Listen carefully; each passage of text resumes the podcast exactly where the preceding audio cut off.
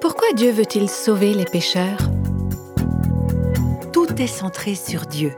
il s'agit pour Dieu de montrer au monde la richesse de sa grâce et de son salut. Il est question de ses projets de rédemption pour ce monde. Votre salut va encore bien au-delà de vous. Il est plus grand que vous. Voici le podcast Réveille nos cœurs. Dans cette série Noé et le déluge, l'Évangile dans l'Ancien Testament, nous abordons une histoire bien connue sous un angle différent. Si vous avez suivi cette série depuis le début, vous savez que ce n'est pas une histoire mignonne avec un zoo flottant sur l'eau rempli d'animaux adorables. Nous avons plutôt examiné la gravité du péché. Si vous avez raté l'un de ces podcasts, vous pouvez l'écouter en vous rendant sur notre site réveilnoscoeurs.com. Aujourd'hui, nous allons étudier un tournant de cette histoire. Il y en a peut-être parmi vous qui écoutez cette série sur Noé depuis quelque temps déjà et qui vous demandez si on arrivera enfin par arriver à la partie la plus intéressante. On a parlé de la corruption totale des êtres humains à l'époque de Noé, on a parlé aussi de la colère et du jugement de Dieu qui était parfaitement justifié, et quand on a été tourmenté un certain temps par la mauvaise nouvelle qu'on a entendue, eh bien l'évangile nous apparaît alors d'autant plus comme une bonne nouvelle. On n'aime pas être convaincu de péché.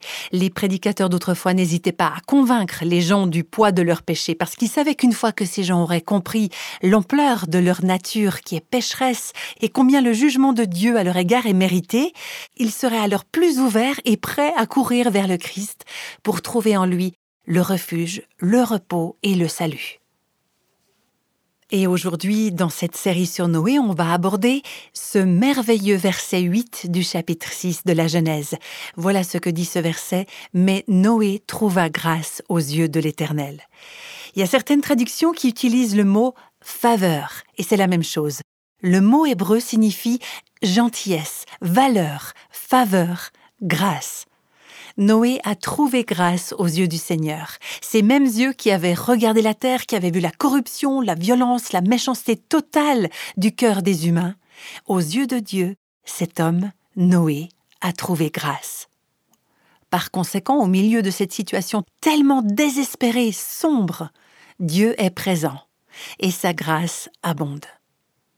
Dieu choisit quelqu'un pour être le destinataire de sa grâce, pour qu'il soit ensuite l'instrument pour que la grâce soit répandue sur d'autres personnes. Noé a reçu la grâce.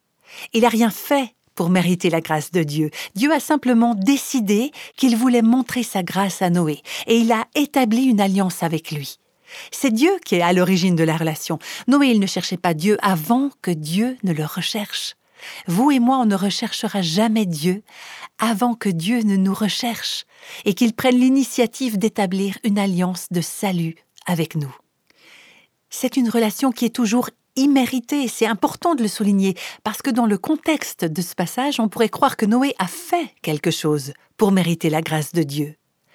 Mais on sait qu'on ne mérite jamais la grâce de Dieu, c'est toujours Dieu qui prend l'initiative. Si vous êtes enfant de Dieu, si vous lui appartenez, vous avez été délivré de la colère et du jugement de Dieu parce que vous avez trouvé faveur et grâce à ses yeux. Dieu vous a choisi pour recevoir sa grâce. Et avec ce privilège vient l'énorme responsabilité d'être obéissant à son appel, de suivre ses projets pour votre vie et de proclamer sa grâce et son salut aux autres autour de vous. C'est ce que Noé a fait, comme on pourra le voir. Vous savez, au bout du compte, il ne s'agit pas seulement de vous. Le salut de Dieu n'est pas principalement centré sur vous, tout est centré sur Dieu. Il s'agit pour Dieu de montrer au monde la richesse de sa grâce et de son salut. Il est question de ses projets de rédemption pour ce monde. Votre salut va encore bien au-delà de vous. Il est plus grand que vous. C'est ce que l'histoire de Noé révèle. Dans ce chapitre 6 de la Genèse, on voit que Dieu a fait preuve de grâce envers Noé et qu'il a prévu, il a pourvu à un moyen de l'épargner. On va voir ça de plus près en examinant l'arche que Dieu a prévue pour Noé et pour sa famille pour les protéger de son jugement. On peut lire, selon Genèse 6, que l'arche mesurait 137 mètres de long. Ça équivaut à la longueur et demie d'un terrain de foot. C'est long. Elle mesurait 23 mètres de large. Donc imaginez une autoroute avec euh, six voies. C'est la largeur de l'arche. Et elle mesurait 14 mètres de haut, soit la hauteur d'un bâtiment de 5 étages environ. Ça vous donne une idée de la taille de cette arche. Dans de nombreux commentaires au sujet de l'arche, on peut lire que les bateaux d'aujourd'hui sont construits avec des proportions et des dimensions similaires et qu'un bateau avec ces dimensions-là serait parfaitement capable de naviguer. Le théologien américain John MacArthur pense également qu'une gigantesque boîte de cette taille serait très stable dans l'eau et qu'il lui serait impossible de chavirer. Et au sujet de l'intérieur de l'arche, il ajoute que, je cite, le volume d'espace serait équivalent à 39 640 mètres cubes, soit la capacité de 522 wagons standards et qu'elle pourrait transporter 125 000 moutons. C'était donc une grosse, grosse boîte. Dieu avait amené Noé à construire une grande arche. Elle comportait trois étages, chacun mesurait 4 mètres et demi de hauteur. Voilà ce que Dieu avait prévu. Et ce qu'on découvre de l'arche dans l'Ancien Testament, c'est qu'elle est une image du salut de Dieu. C'est une image qui préfigure le Christ qui allait venir pour apporter le salut au monde. Dans son commentaire biblique, Warren Wisby traite de quelques-unes des façons dont l'arche est justement une image ou un type de Christ. Par exemple, c'est Dieu qui a prévu l'arche comme un moyen d'échapper au jugement. Elle n'a pas été inventée par des êtres humains. Et c'est également vrai de notre salut. C'est l'idée de Dieu. Un autre exemple, c'est que l'arche n'avait qu'une seule porte. Et il n'y a qu'un seul chemin pour le salut, c'est par Jésus-Christ. Et puis encore, le refuge prévu par Dieu, l'arche que Dieu a conçue, était exactement ce qu'il fallait. Elle était efficace, elle était suffisante. Et c'est intéressant de noter que, quand d'autres religions traditionnelles parlent du déluge, elles décrivent des arches dont les proportions ne leur auraient pas permis de naviguer. Donc Dieu a pourvu pour Noé un moyen de salut efficace, suffisant et capable de naviguer. Est-ce qu'il n'en va pas de même pour notre salut? Le moyen que Dieu a prévu pour permettre aux pécheurs d'échapper à sa colère et à ses jugements éternels, il est efficace c'est le moyen que Dieu a conçu. Et quel est ce moyen? Eh bien, c'est Christ, c'est Jésus. Jésus est suffisant, il est efficace, il nous sauve réellement de nos péchés. On en vient maintenant à un mot du verset 14 de Genèse 6 qui désigne les résines et les goudrons d'origine végétale. C'est le mot poix, P-O-I-X, qui se réfère à la matière qui enduisait l'extérieur et l'intérieur de l'arche. Je cite ce verset 14. Construis-toi une arche de bois de gopher, du bois résineux. Tu disposeras cette arche en compartiments et tu l'enduiras de poids en dedans et en dehors les mots enduire et les mots poids sont deux mots très similaires. Dans le texte hébreu original, le mot enduire est l'un des mots les plus importants de la Bible. Il est utilisé pour la première fois dans ce verset de Genèse 6, 14 et il signifie couvrir ou enduire. Mais plus tard, il a acquis le sens de racheter, expier, recouvrir les péchés de l'homme. En général, il est utilisé avec l'idée de couvrir ou cacher des péchés avec le sang d'un sacrifice. Quand Dieu dit Tu l'enduiras en dedans et en dehors, le mot qu'il utilise signifie l'expiation, le recouvrement de nos péchés. Dieu dit Tu l'enduiras de poids. Ce mot est donc similaire. Il s'agit d'un enduit, mais c'est un mot qui a pris le sens de rançon ou prix de rachat en général il signifie expier en offrant un paiement de substitution. Est-ce que vous comprenez là que Dieu a intégré dans l'histoire de l'arche une image de Christ qui est le sacrifice ultime, l'expiation et la rançon pour nos péchés? Ensuite, on voit que Dieu a invité Noé et sa famille à entrer dans l'arche. Et une fois qu'ils sont entrés, Dieu a fermé la porte, il les a enfermés et ils étaient en sécurité. Est-ce que ça, ça n'est pas une image de notre salut? Dieu dit Venez, venez dans l'arche, entrez, venez à Christ, repentez-vous, croyez à l'Évangile. Et une fois que nous sommes entrés en Christ, une fois que nous sommes en lui, nous sommes en sécurité avec lui. On parlera encore de ça plus en détail les prochaines fois. L'arche a été le moyen de sauver Noé et sa famille du jugement, parce qu'ils ont cru à la promesse de Dieu. Et de la même façon, le Christ, qui est notre arche, nous sauve de la colère à venir, du futur jugement de Dieu, parce que nous croyons en lui. L'arche, c'était un endroit sûr, elle offrait la sécurité, c'était un lieu de refuge. C'était un endroit qui protégeait de la tempête. Si vous étiez dans l'arche, la tempête ne pouvait pas vous toucher. Elle ne pouvait pas vous détruire. C'était le seul endroit où vous pouviez être en sécurité.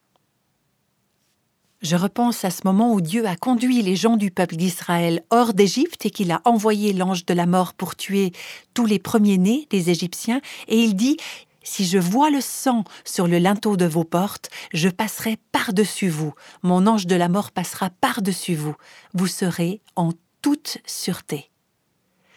À cette époque, Dieu a voulu un moyen de protection qui nous montrait déjà le Christ, dont le sang versé couvre notre péché et c'est ce qui nous ramène toujours à la croix de Jésus.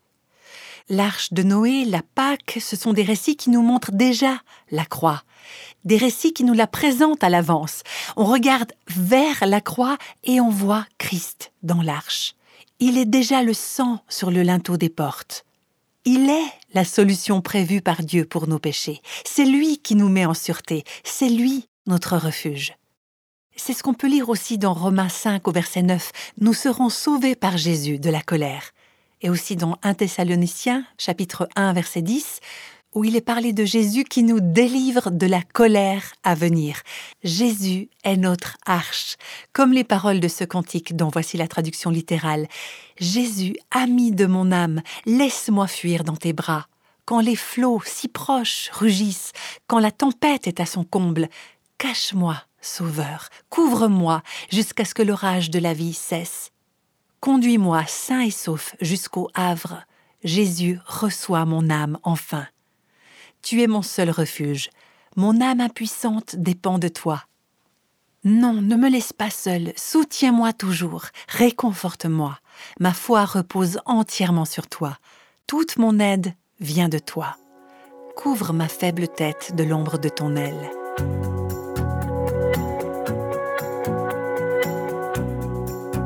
Venons-en maintenant à Noé. C'est à la fin du chapitre 5 de la Genèse qu'on entend parler de lui pour la première fois. Les versets 28 et 29 déclarent que son père, Lémec, a vécu 182 ans et qu'il a eu un fils qu'il a appelé Noé en disant Celui-ci nous consolera de nos fatigues et du travail pénible de nos mains, provenant de cette terre que l'Éternel a maudite. Ce choix du nom de Noé est en lui-même une prophétie intéressante. Noé, ça signifie celui-ci nous consolera. D'autres traductions disent celui-ci nous soulagera, nous réconfortera. Ou encore celui-ci nous donnera le repos de notre travail. Consolation, repos, soulagement. Le mot consolation en hébreu ressemble au nom Noé. Ça ne veut pas dire que Noé signifie consolation, mais ça veut dire que les deux mots sonnent pareil, ils se ressemblent beaucoup. C'est donc un petit jeu de mots dans l'hébreu original. Et cette prophétie prononcée par Lémec, quand il a donné à son fils le nom de Noé, évoque l'espoir d'un libérateur tel que Dieu l'a promis à Adam. Un jour, un libérateur viendrait pour sauver le peuple de son péché. Et je me suis demandé si, puisque son nom ressemble à consolation, si Lémec a pensé que son fils Noé pourrait être ce libérateur promis par Dieu. Jusqu'à l'époque de Jésus, les gens vivaient dans l'espoir du Messie. Ça veut dire qu'ils attendaient avec impatience la réalisation de la promesse de Dieu, l'avènement du libérateur, de celui qui avait été promis. Et je me demande vraiment si Lémec a pensé que son enfant pourrait être ce libérateur. Ce n'était pas le cas. Noé n'était pas ce libérateur, mais Noé a bel et bien indiqué au peuple la consolation et la délivrance que Dieu accomplirait par le Christ. Noé a été l'un de ceux qui montraient déjà la venue du Christ. Et puis on lit dans Genèse 6, versets 8 et 9, Noé trouva grâce aux yeux de l'Éternel. Voici la postérité de Noé. Noé était un homme juste et intègre dans son temps. Noé marchait avec Dieu. Si vous nous avez écoutés depuis le début de cette série, vous savez qu'on a passé beaucoup de temps à montrer la corruption de l'homme et l'excès de ses péchés. Donc on comprend que tout dans cette description de Noé contraste fortement avec l'époque où il vivait. Jusqu'à cette description, l'histoire était si sombre, si noire, et puis là, on tombe sur cette petite lueur d'espoir dans ce passage. Noé a trouvé grâce aux yeux de Dieu. Noé était un homme juste. Il était intègre parmi ses contemporains. Il marchait avec Dieu. C'est le contraire de tout ce qu'on a lu et qu'on a entendu sur sa génération. Noé était différent. Il sortait de l'ordinaire. Il était unique. En fait, si vous voulez vivre une vie juste, si vous voulez marcher avec Dieu, dans un certain sens, votre vie sera solitaire. Parce que la majorité des gens marchent selon le monde, selon les désirs de leur chair, selon leurs péchés, et ils finissent par tomber sous la colère, sous la condamnation et le jugement de Dieu. Le caractère de Noé est révélé par sa conduite. Il était juste, il était intègre parmi ses contemporains, son caractère et sa conduite juste révèlent qu'il avait une bonne relation avec Dieu parce que Noé était réconcilié avec Dieu de la seule manière dont on peut être réconcilié avec Dieu. Comment? Par la grâce au moyen de la foi. Noé ne savait pas tout ce qu'on connaît nous sur Christ, mais il en savait assez, et il avait foi dans ce qu'il connaissait. Voilà comment il a été réconcilié avec Dieu. C'est important de se rappeler que c'est possible de mener une vie juste au milieu d'un monde violent et corrompu. C'est ce qu'on vit aujourd'hui, dans notre foyer peut-être, dans notre lieu de travail, dans notre milieu social. Ça peut pas être pire qu'à l'époque de Noé. Mais l'histoire de Noé démontre que c'est possible de vivre une vie juste. Alors oui, vous serez dans la minorité. Oui, vous irez à contre-courant. Et oui, ce sera dur parfois. Et pour certains d'entre vous, les jeunes notamment, vous aurez l'impression d'être la seule ou le seul peut-être, ou l'une des rares personnes qui agissent selon Dieu, qui choisissent de vivre leur vie selon sa volonté. Mais ça, vous pouvez le faire par la grâce de Dieu. Vous pouvez aller à contre-courant. Vous pouvez être la personne que Dieu veut que vous soyez. Ce pourquoi il vous a créé dans un monde injuste, corrompu et violent. La relation de Noé avec Dieu elle était remarquable. Noé avait obtenu la grâce de Dieu, une grâce qu'il ne méritait pas. Il marchait avec Dieu, il craignait Dieu. Dans la lettre aux Hébreux, chapitre 11, verset 7, on lit que c'est par la foi que Noé, divinement averti des choses qu'on ne voyait pas encore et saisi d'une crainte respectueuse, construisit une arche pour sauver sa famille c'est par elle qu'il condamna le monde et qu'il devint héritier de la justice qui s'obtient par la foi. Qu'est-ce que c'est que la crainte de Dieu? C'est le respect qu'on ressent pour Dieu, un saint respect qui dit simplement ⁇ Je crois ce que Dieu dit ⁇ Vous savez, la menace du jugement de Dieu doit faire naître en nous cette crainte respectueuse. Il faut qu'on arrête de se focaliser sur ce petit instant dans lequel on se trouve actuellement et qu'on se projette dans l'éternité. Il faut vraiment qu'on réfléchisse aux conséquences éternelles de nos choix, qu'on pense à la grandeur de l'offre du salut de Dieu, qu'on pense à la destruction totale des incroyants et des méchants. C'est des réflexions comme ça qui devraient provoquer en nous un saint respect, une crainte qui nous pousse à obéir à Dieu et à croire en lui. Et c'est exactement ce qui s'est passé avec Noé. Il a cru Dieu. Voilà pourquoi il apparaît dans ce chapitre 11 de l'Épître aux Hébreux, le chapitre qui parle des héros de la foi. Noé, il a cru Dieu. Et qu'est-ce qu'il a cru au sujet de Dieu? Il a cru au moins trois choses qu'on sait avec certitude. Premièrement, il a cru que Dieu existe. Hébreu 11 nous dit qu'il est impossible de venir à Dieu si on ne croit pas qu'il existe. Deuxièmement, il a cru ce que Dieu a dit sur le jugement qui allait arriver. Noé a été averti des choses qu'on ne voyait pas encore. Et de quoi il s'agissait? Pour commencer, le déferlement des eaux, ou la pluie.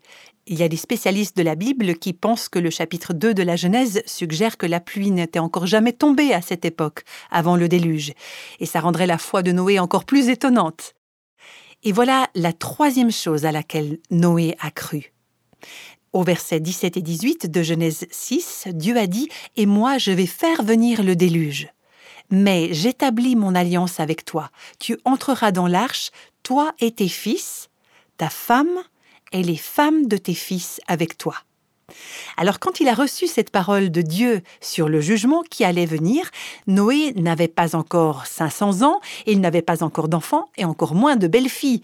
Mais il a cru ce que Dieu disait et ensuite il a obéi.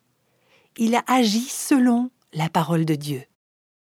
Dans Genèse 6 et 7, on lit quatre fois que Noé a obéi et qu'il a exécuté tout ce que Dieu lui avait ordonné. Noé a obéi à Dieu. Vous voyez, c'était la preuve de sa foi. On ne peut pas dire qu'on croit Dieu si on ne lui obéit pas.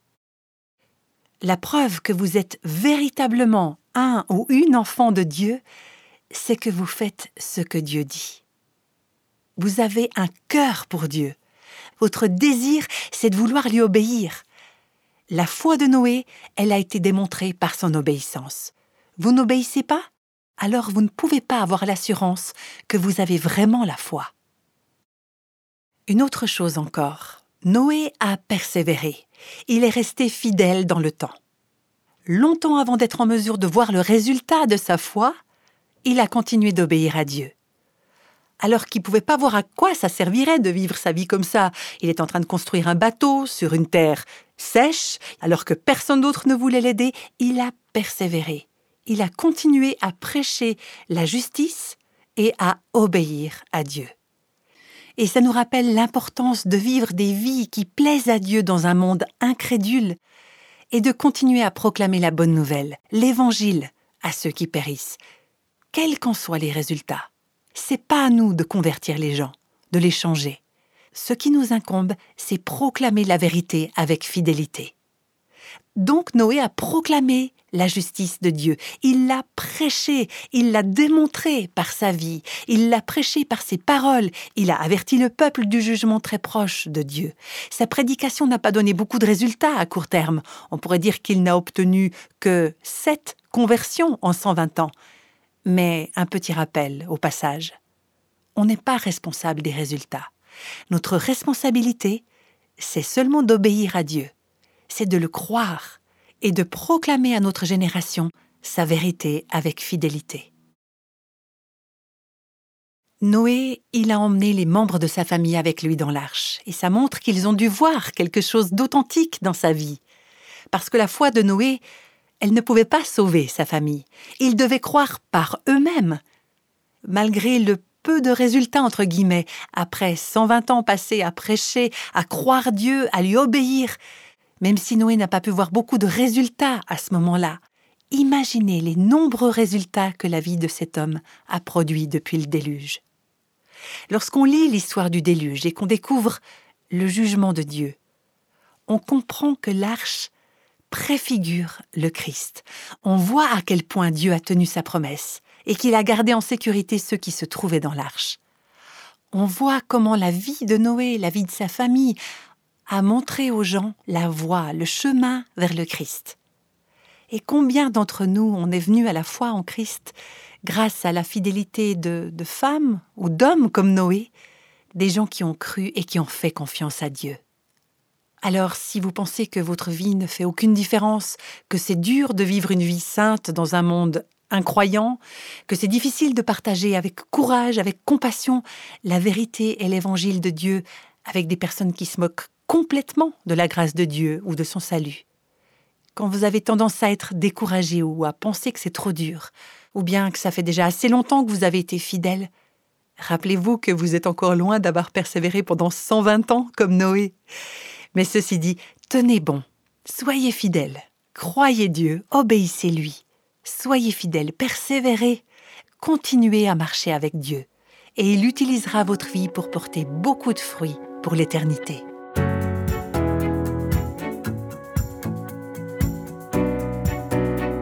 Quel encouragement pour toute personne qui est fidèle depuis longtemps. Si vous avez des enfants, c'est très important qu'ils entendent des histoires comme celle-ci. Cela leur donne l'occasion d'apprendre comment Dieu encourage et pourvoit. Le livre La Bible te raconte Jésus vous aidera à vous connecter avec vos enfants et il leur permettra de découvrir la merveilleuse histoire de la Bible et le fil conducteur qui unit l'Ancien et le Nouveau Testament. J'aimerais préciser encore que ce livre n'est pas seulement destiné aux enfants et à leurs parents, on peut l'apprécier aussi si on est quelqu'un qui vit seul et qui souhaite en apprendre toujours davantage sur la parole de Dieu. En ce qui me concerne, j'ai beaucoup aimé lire les histoires de ce livre. Ça m'a vraiment rafraîchi le cœur, ça m'a encouragé, ça m'a stimulé. C'est comme si j'avais vu d'un nouvel œil la façon dont ces histoires forment un tout, comme des perles sur un collier. Elles sont comme attachées ensemble pour raconter la merveilleuse histoire de l'amour rédempteur du Christ. Une histoire qui commence dans le livre de la Genèse et qui continue jusqu'au dernier livre de la Bible, du début de l'Ancien Testament jusqu'à la fin du Nouveau Testament. Eh bien, nous étudions Noé et le déluge sans avoir encore parlé du déluge lui-même. Et cela va changer tout bientôt. Ces énormes réservoirs d'eau qui se trouvaient sous la terre ont été ouverts et les eaux ont jailli comme un puissant volcan qui entre en éruption. C'était pas comme une inondation ordinaire qui se produit quand il a beaucoup plu, par exemple. C'était un tsunami géant qui s'est soudainement abattu sur tous les êtres humains de la Terre avec une force inouïe. Alors rejoignez-nous pour notre prochain podcast de Réveil nos cœurs, où on vous présentera le récit dramatique du déluge.